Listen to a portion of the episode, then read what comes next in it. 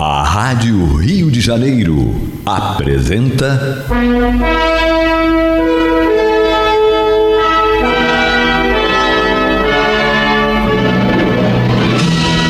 Caminho do Senhor.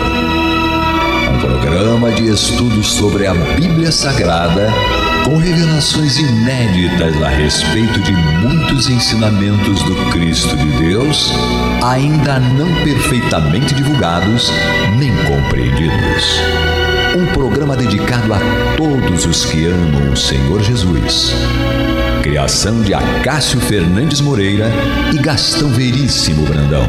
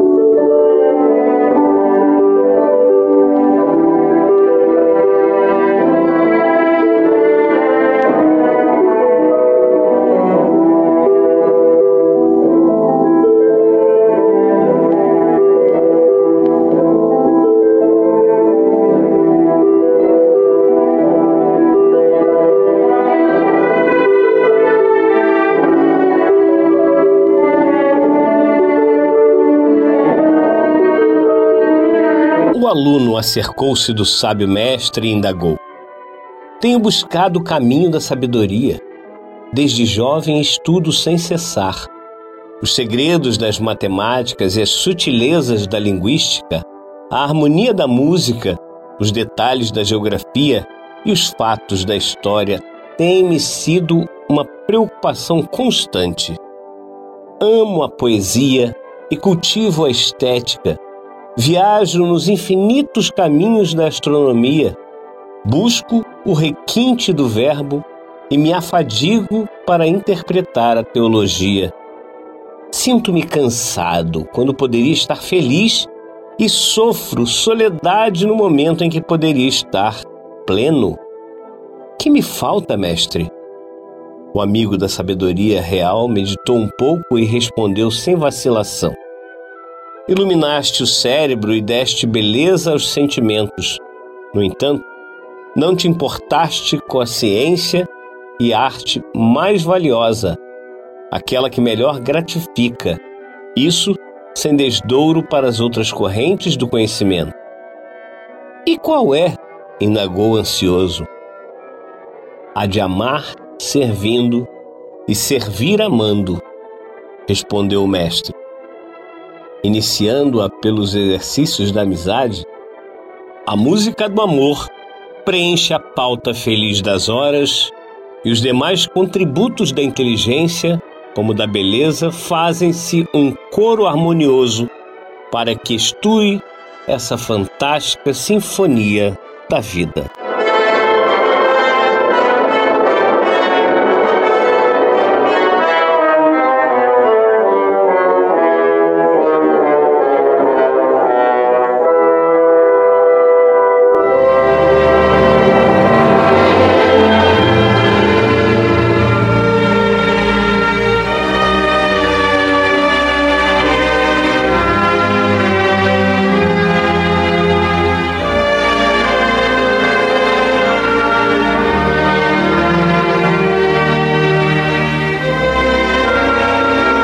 Meus queridos amigos e irmãos, aqui estamos nós mais uma vez com muita alegria para levar até vocês o programa Caminho do Senhor, que tem por objetivo a divulgação do Evangelho de Jesus, porém em espírito e verdade e à luz da sagrada lei da reencarnação. programa Caminho do Senhor, que vai ao ar em três horários semanais, às terças e quartas-feiras, das 22 às 23 horas e aos domingos das 12 às 13h30. Estamos entrando no ar nesta quarta-feira, dia 14 de abril de 2021, em plena pandemia, orando a Deus que nós, os seres encarnados e também os seres desencarnados, possamos aproveitar essas lições maravilhosas que, com tanta dor, estamos necessitando receber. Que nós aproveitemos essas lições, meus irmãos, e que nós entendamos que nada que chega para nós é ruim, pelo contrário, é bom. A gente não consegue enxergar o bem no momento em que a gente está passando pelo que se fala, né, pelos sufocos da vida. Mas faz bem sim, faz muito bem se nós aproveitar. Então, a página inicial é do livro Em Algum Lugar no Futuro, do espírito Eros, psicografia do Divaldo Pereira Franco. A página que nós lemos foi a Sinfonia da Vida. E essa página fala exatamente de música, mas só que uma música no sentido bem mais elevado. Como o maestro Rossini fala a respeito da harmonia lá no livro Obras Póstumas.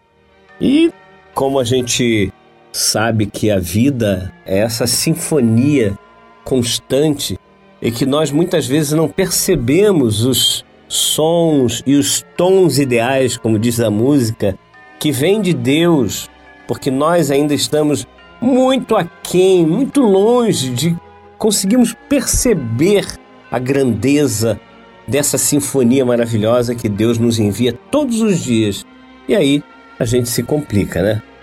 Bom, mas temos aqui nosso querido amigo e irmão Henrique Parente para nos ajudar né, nesse programa Caminho do Senhor de hoje. Uma novidade aí, Caminho do Senhor, o, o Henrique Parente, que nessa pandemia a gente não, não pôde ficar gravando muito, mas aqui estamos, né?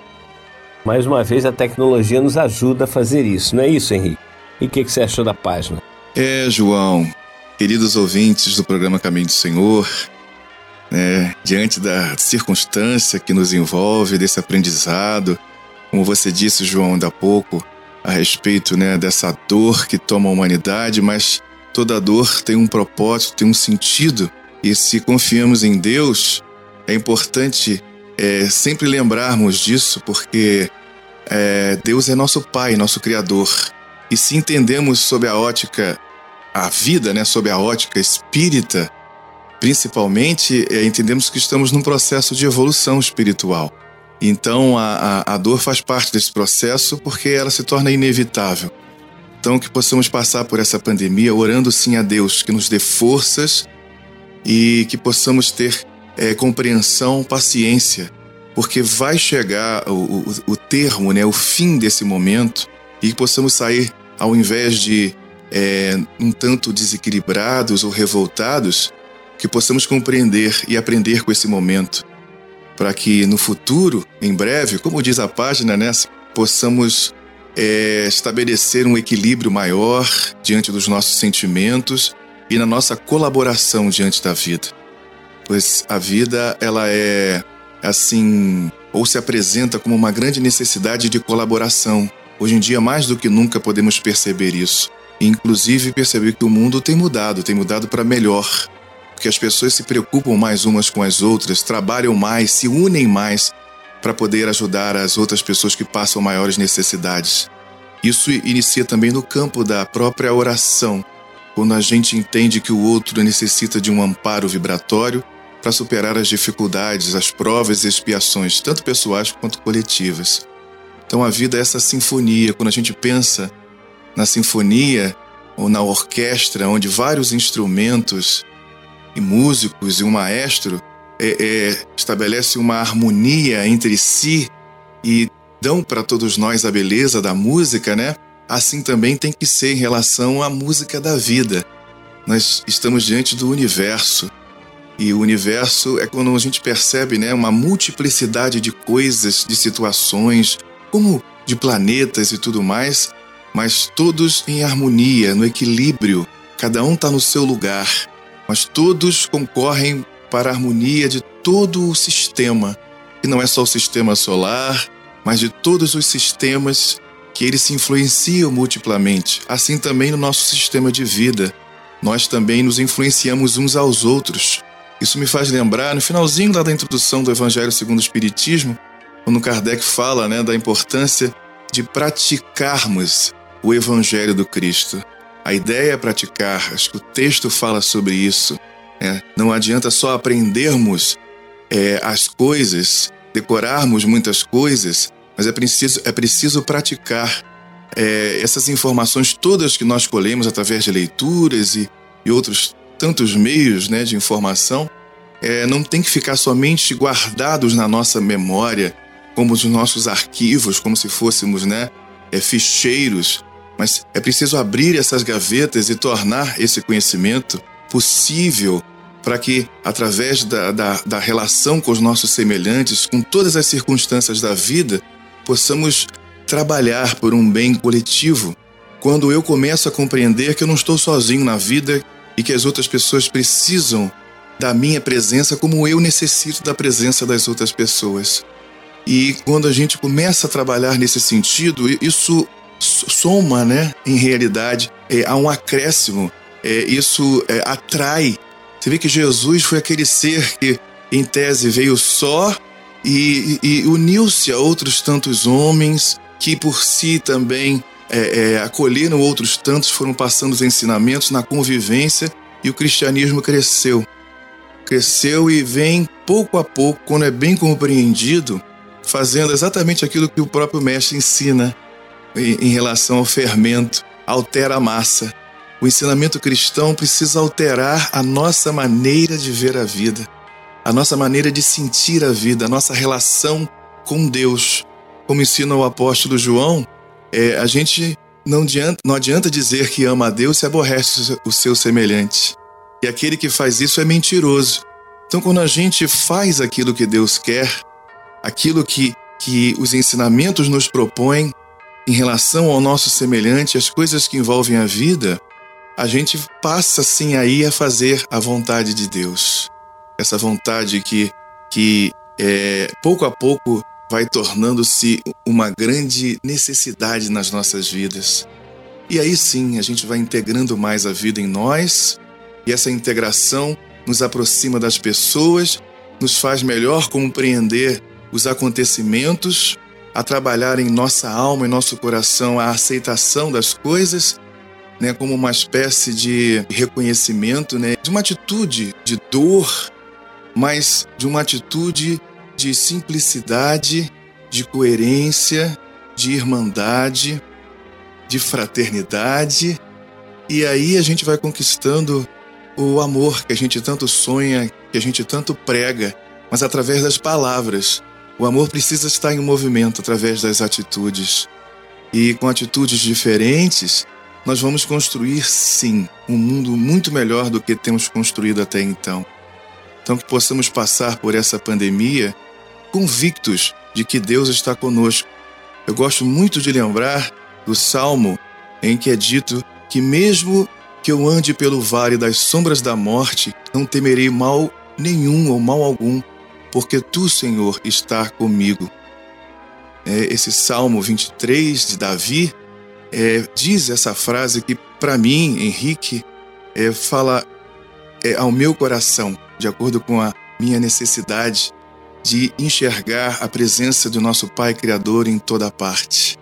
Mas é isso aí, meus queridos amigos, nesse programa Caminho do Senhor, nessa experiência nova aqui de estarmos gravando, cada um num local específico, tentar juntar, através de uma harmonia dos nossos pensamentos, pela amizade, a fraternidade que temos um pelo outro e pela nossa responsabilidade e, ao mesmo tempo, gratidão de estarmos diante dos microfones né, da Rádio Rio de Janeiro, dessa instituição que nos acolheu e que nos dá a oportunidade de falar das coisas mais importantes da nossa vida, que são os ensinamentos do nosso querido Mestre Jesus.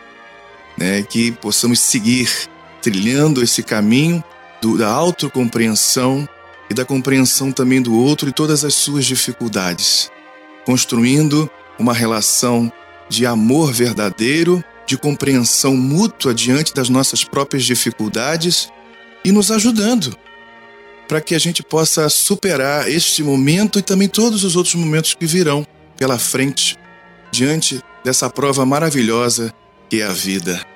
Possamos aprender a dizer e amar a vida agradecendo a Deus.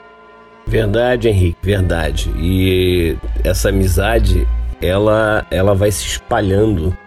É, não é apenas entre nós dois, não é apenas entre os membros do, da instituição Caminho do Senhor, mas vai se espalhando.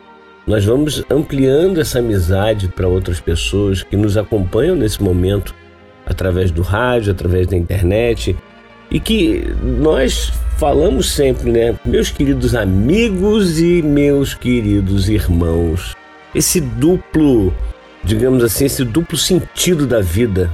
Ser, somos irmãos porque somos todos filhos de Deus e precisamos cada vez mais criar esses laços de amizade. E é isso que diz a página.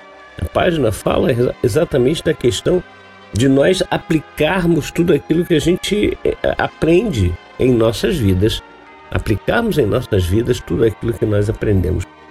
E não dá para ser diferente, porque, lembrando que disse Jesus no final do Sermão do, do Monte, é que ele fala que nós devemos agir como aquele homem sensato que constrói sua casa sobre a rocha. Ele compara as pessoas que ouvem as palavras de Jesus, ou seja, os seus ensinamentos, e aplicam nas suas vidas. É, esse homem sensato construiu a casa sobre a rocha e a tempestade vem, vento, tudo que vem e não derruba essa casa porque ela está assentada sobre a rocha. Mas aquele que ouve as minhas palavras de Jesus e não as pratica, eu o comparo ao homem que constrói a sua casa sobre areia. Vêm as tempestades e a casa rui, a casa vai abaixo, porque não está assentada numa base sólida. E essa base sólida, é, fazendo então o, o paralelo, é exatamente a aplicação de tudo aquilo que a gente aprende com a doutrina do nosso Mestre Jesus em nossas vidas, no nosso dia a dia. Não pode ser pregar uma coisa, falar uma coisa e fazer outra. Não pode ser quando nós estudamos o Evangelho de Jesus que é só amor, só amor e nós maltratamos o nosso próximo, nós humilhamos o nosso próximo, nós fazemos tudo de errado com o nosso próximo, como você bem lembrou. Na epístola de João, o evangelista, ele diz Aquele que diz que ama a Deus e aborrece o seu próximo é um mentiroso. É um mentiroso. Porque como pode amar a Deus a quem não vê e aborrecer ao próximo a quem vê, a quem convive ali? Nós nos, nos chamamos de irmãos porque somos verdadeiramente irmãos em Deus, mas nós muitas vezes não praticamos isso. Não, é, como é que a gente vai agradar a Deus se a gente está maltratando o filho dele, a filha dele? É, é contrassenso. Então precisamos olhar para dentro de nós e, perguntar todos os dias: será que eu estou fazendo aquilo que eu devo fazer? Será que eu estou aplicando em mim é, este ensinamento todo que eu recebo? Ou será que eu pura e simplesmente estou é, vivendo a vida como se fosse é, um paraíso aqui é um paraíso, mas num sentido é muito mais profundo do que esse que as pessoas costumam pensar. E tô de férias e, e vou fazendo, e vou, meu, não vou me importando com, com os outros, não vou tendo aquela palavrinha mágica que é maravilhosa, que é a empatia, que é a capacidade de se colocar no lugar do outro. Essa pandemia serviu para que nós pudéssemos perceber que nós só podemos ir adiante nos colocando no lugar do outro e pensando: será que eu gostaria que fizessem isso comigo? Não é? É, João. É uma pergunta que a gente realmente se faz, né? Ou uma situação que a gente deve se colocar no lugar do outro, né? Perguntar a si mesmo, né, se eu gostaria que o outro estivesse passando pelo que eu estou passando e vice-versa. Diante desse quadro que a gente percebe na atualidade da, da pandemia, é, ela nos obriga realmente a refletir sobre os nossos valores, nossos sentimentos. E se depara né, com, com, com esses sentimentos que afloram em nosso coração, em nossa alma, e muitas vezes vem à nossa boca, né? Faz a gente perceber o que, que a gente está dizendo a respeito daquilo, tudo que a gente está vendo. E é o momento onde a nossa fé, ela, ela é naturalmente testada, ou seja, a fidelidade aos princípios que a gente desposou.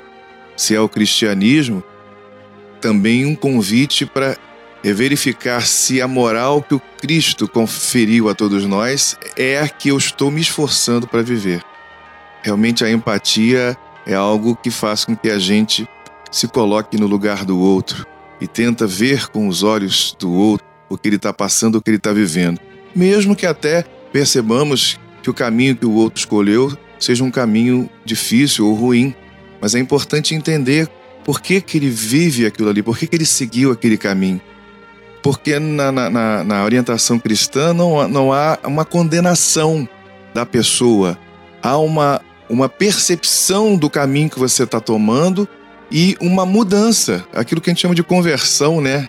Aquela velha proposta grega, né, da metanoia, da mudança de mente. Aí a gente vê os exemplos de Zaqueu, os exemplos de Mateus, de Maria de Magdala e tantos outros.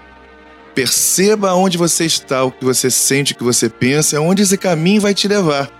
E aí vem a moral cristã em nosso favor, nos orientar a respeito de uma vida superior, de uma vida que não se resume só nisso, nisso que está aqui, nas posses das coisas né, do mundo, dos lugares que eu conquisto, dos títulos que eu tenho ou posso vir a ter, aonde isso vai me levar? Benefícios materiais aqui no mundo, com certeza.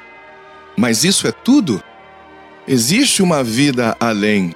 O Marcos Viana tem uma música chamada Manhã dos 33.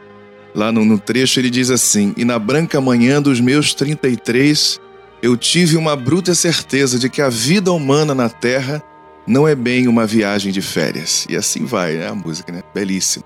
Do Marcos Viana. Então, a, a vida realmente não é um, né, uma colônia de férias. Aqui a gente tem um misto de muitas coisas. Tem coisas boas e também tem coisas ruins e muita beleza à nossa volta, que dá uma ideia pra gente da beleza da vida espiritual. Dá uma ideia pra gente da beleza dessa relação que a gente passa a ter cada vez mais com o nosso Criador, à medida que a gente compreende e faz a sua vontade. E Deus não é um mandatário qualquer que fica determinando o que você tem que fazer. Ele estimula a gente a compreender a verdadeira natureza que existe dentro de nós, que é a natureza divina. Daí o nosso maior exemplo que é Jesus de Nazaré. Esse é o nosso ponto, né? A figura dele, a personalidade dele, como ele agiu como ser humano. É, quais são os sentimentos que ele fala através dos seus ensinamentos, daquilo que ele passou para os seus discípulos e que era para ser passado adiante. Não é algo que está simplesmente escrito, nem é necessariamente para ser escrito, mas é algo que é para ser vivenciado. Não é para se escrever em livro para a gente memorizar. É algo para se viver, para se esforçar. É, é, a ideia da prática, da, das relações, da empatia, como você disse, para que a gente aí, a partir daí, perceba onde a gente está e, e entender realmente o que, que a gente quer da vida, o que a vida quer de nós. Como diz lá o início, né, na página, né, que é o questionamento do jovem discípulo.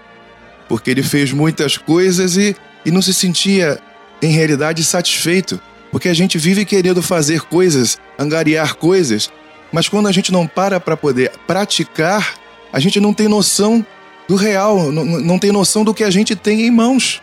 É preciso parar um pouco de querer só absorver as coisas, né? seja estudar muito, seja ganhar muito dinheiro e aplicar, ver quais são as necessidades da vida.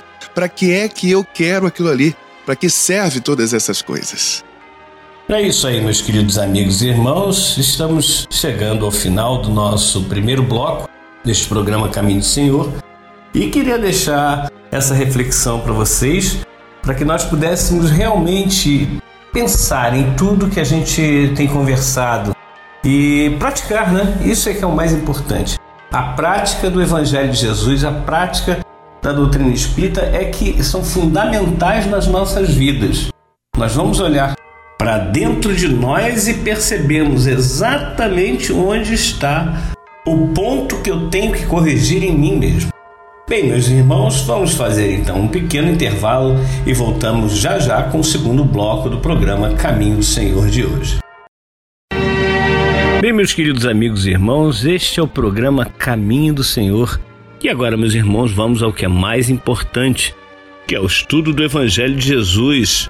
Aliás, estamos estudando Atos dos Apóstolos, no capítulo 8, versículos 8 a 15. É o oitavo programa desta série de estudos sobre Atos dos Apóstolos, no capítulo 8, versículos 8 a 15. Vamos então ao estudo.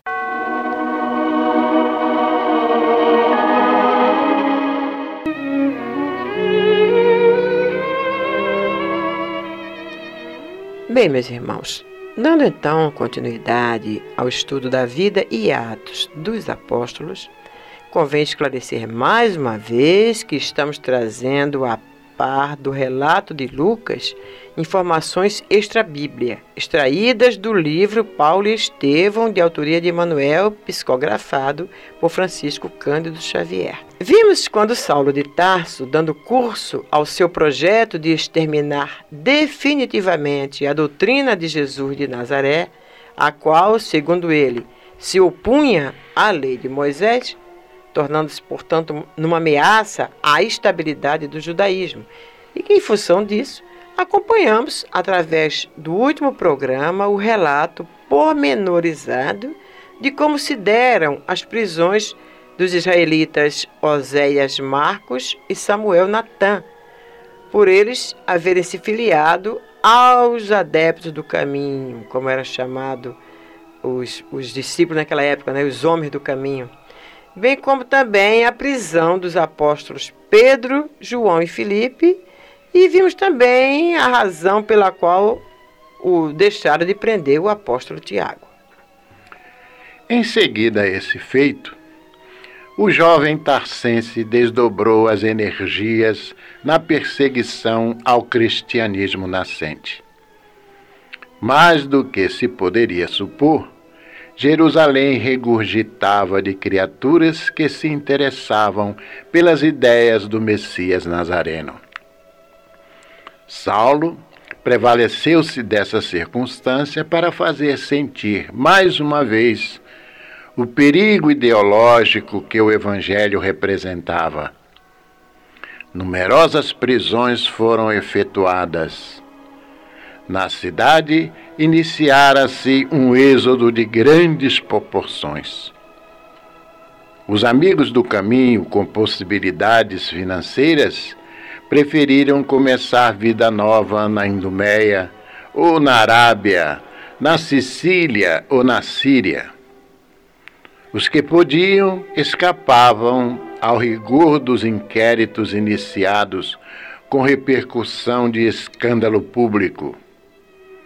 As personalidades mais eminentes eram metidas na prisão incomunicáveis, mas os anônimos e humildes da plebe sofriam grandes vexames nas dependências do tribunal onde se faziam os interrogatórios.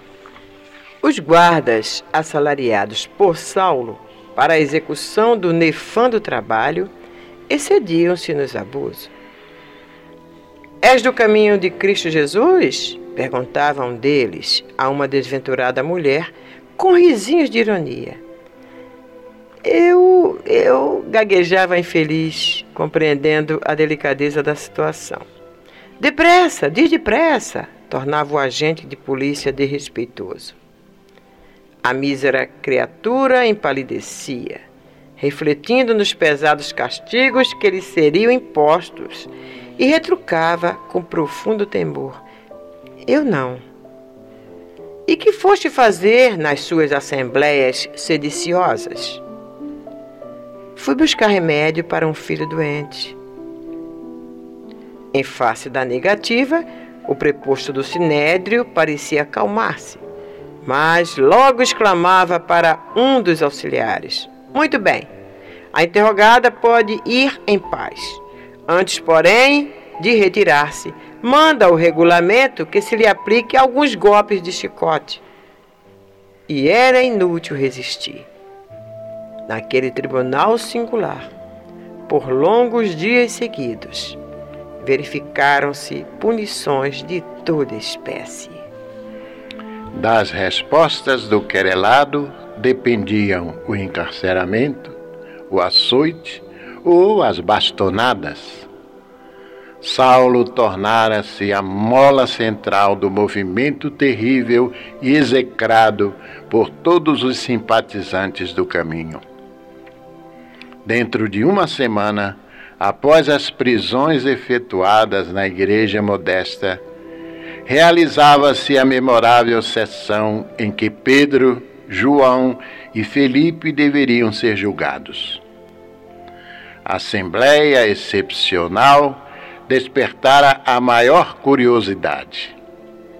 Lá se congregavam todas as autoridades eminentes do farisaísmo dominante. Gamaliel compareceu dando mostra de profundo abatimento. De modo geral, comentava-se a atitude dos mendigos que, não obtendo permissão de ingresso, aglomeravam-se em longas filas na grande praça e protestavam em grande vozerio. Debalde aplicavam-lhes bastonadas a torto e a direito, porque a turba de miseráveis assumira proporções nunca vistas. O quadro era curioso e alarmante. Tomar providências para correr com a massa parecia tarefa impossível. Os peregrinos e os doentes contavam-se por centenas.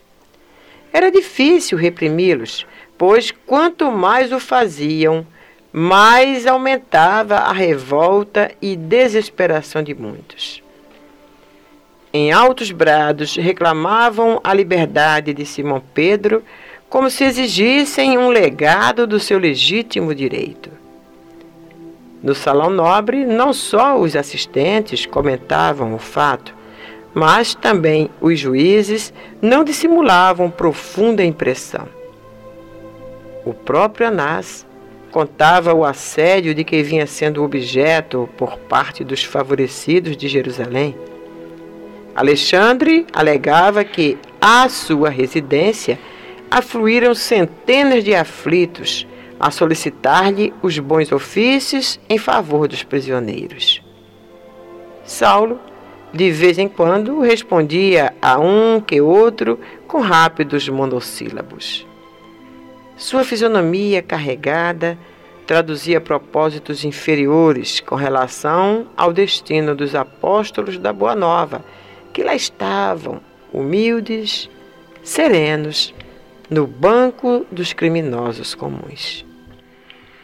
Viu-se então que Gamaliel se detinha com o sumo sacerdote em conversação íntima que durou alguns minutos e despertava grande curiosidade entre os colegas.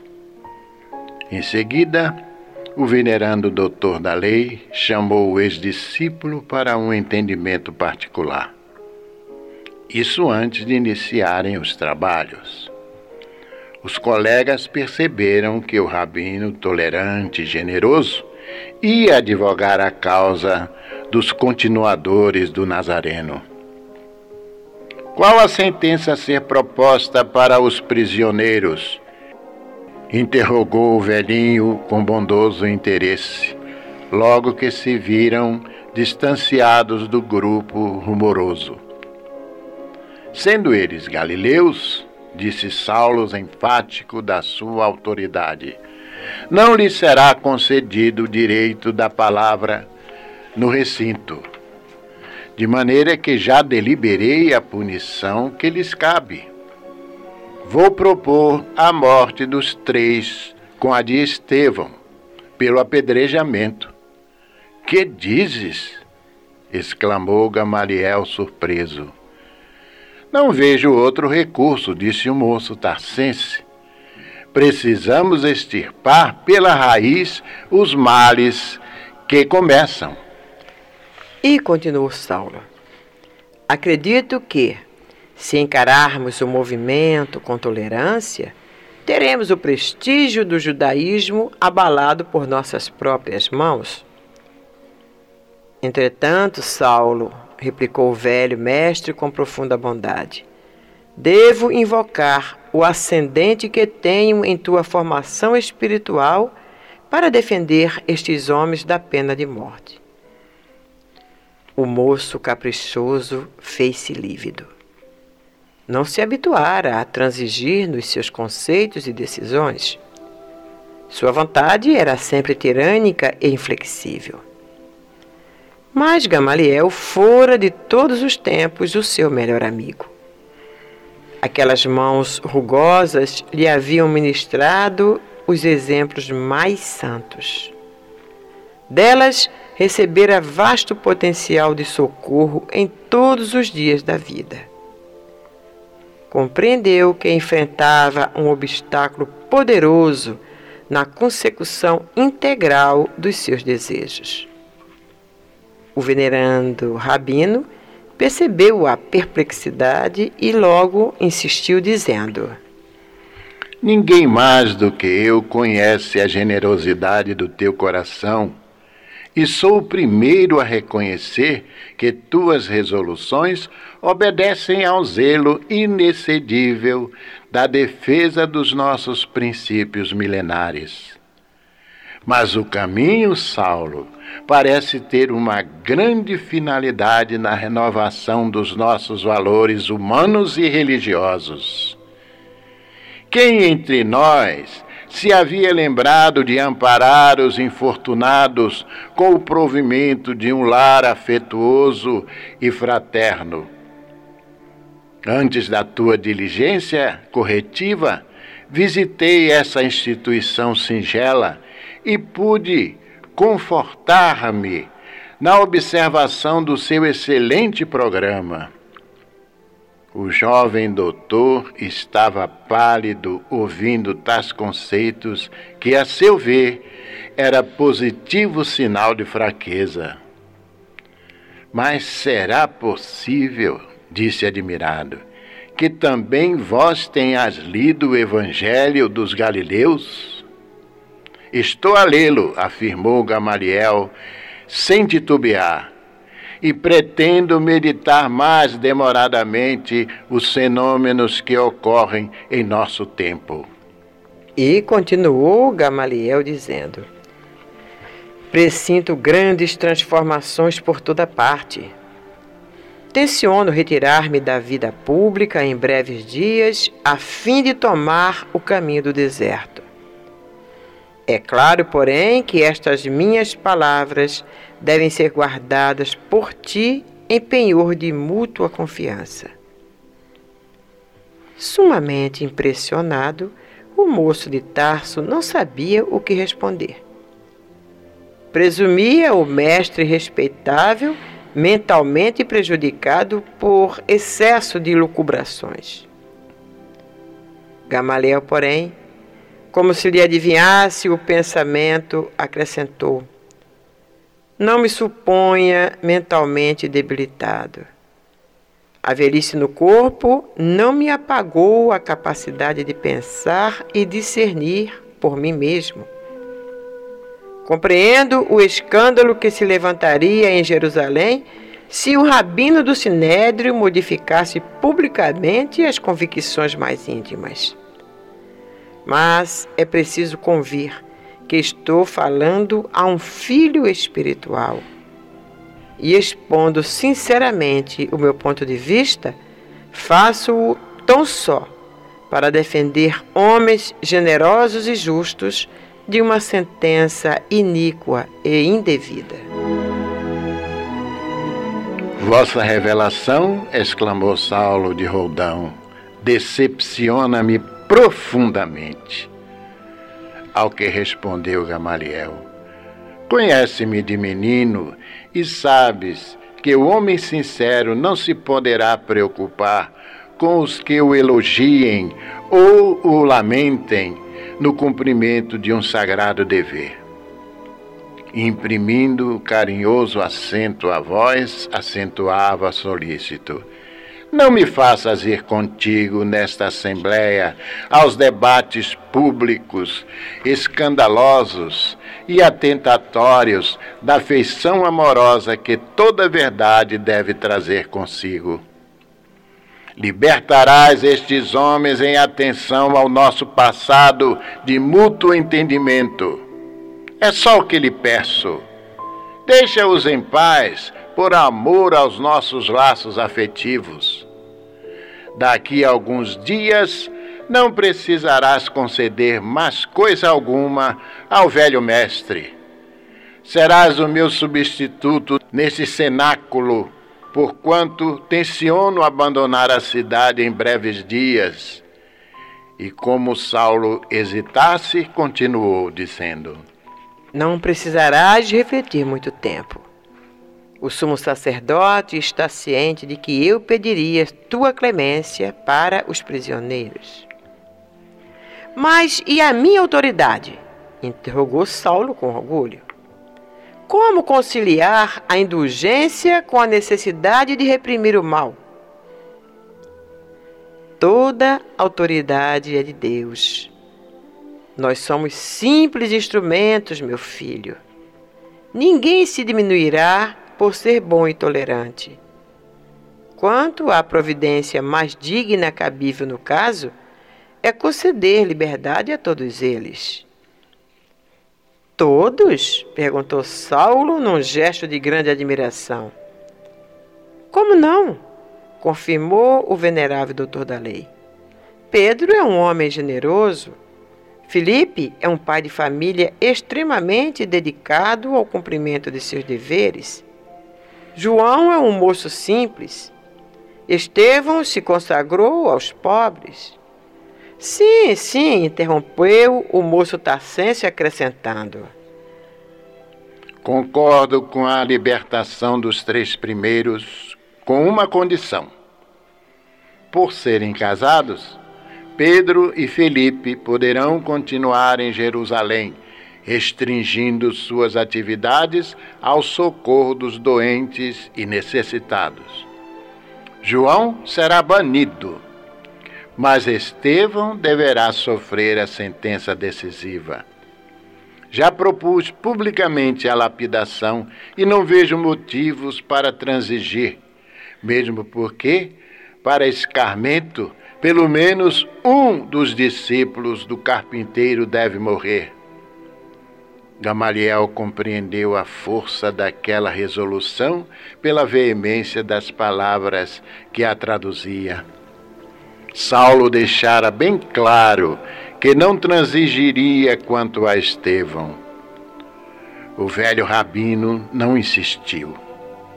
Para evitar um escândalo, entendeu que Estevão pagaria com o sacrifício. Aliás, considerando o temperamento voluntarioso do ex-discípulo a quem a cidade havia conferido atribuições tão vastas já não era pouco obter clemência para os três homens justos consagrados ao bem comum. Compreendendo a situação, acentuou o velho rabino. Pois bem, seja assim. E, com um sorriso de bondade, deixou Saulo algo preocupado e perplexo.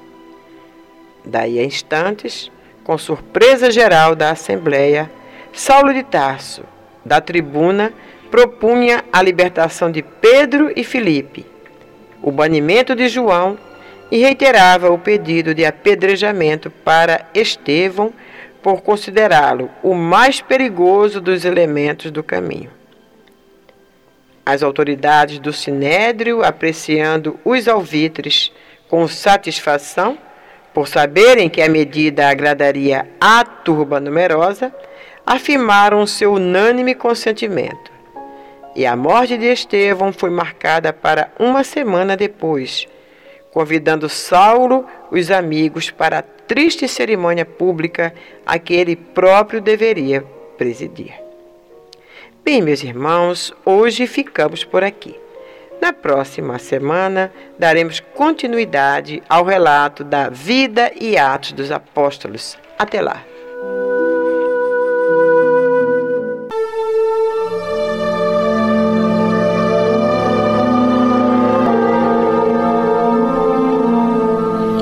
Meu irmão, minha irmã, se o seu coração está angustiado e lhe falta ânimo para enfrentar os obstáculos da vida diária, se você sente-se só e compreendido pelos que lhe rodeiam, Se alguma dor física ou moral está atormentando-lhe, tirando-lhe as horas de sono, enfim, se você está sofrendo, lembre-se, você não está só. O Mestre da vida nos disse: Eis que eu estarei convosco todos os dias, até a consumação dos séculos. Neste exato momento, milhares e milhares de pessoas sintonizadas nesta emissora se unirão em prece. Entre nesta corrente. Existe em seu íntimo um lugar de paz profundamente silencioso, onde você pode comungar com Deus e encontrar forças necessárias para vencer este momento difícil. Como disse o salmista, Deus é o nosso refúgio e fortaleza, socorro bem presente nas horas de tribulação. Abra o seu coração numa prece sincera. Entregue-se confiantemente aos cuidados deste Pai amoroso e bom e confie. Os impossíveis para os homens são possíveis para Deus. Vamos envolver em nossa corrente de preces de hoje os nomes de alguns irmãos e, mesmo que o seu não esteja nesta relação, sinta-se incluído, meu irmão, sinta-se incluída, minha irmã.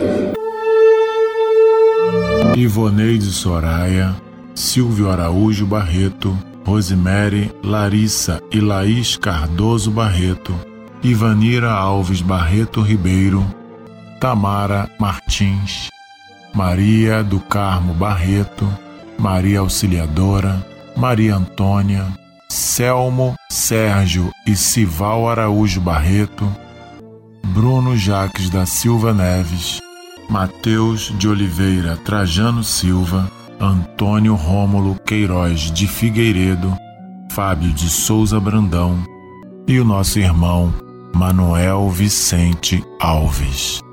Vamos falar com Jesus.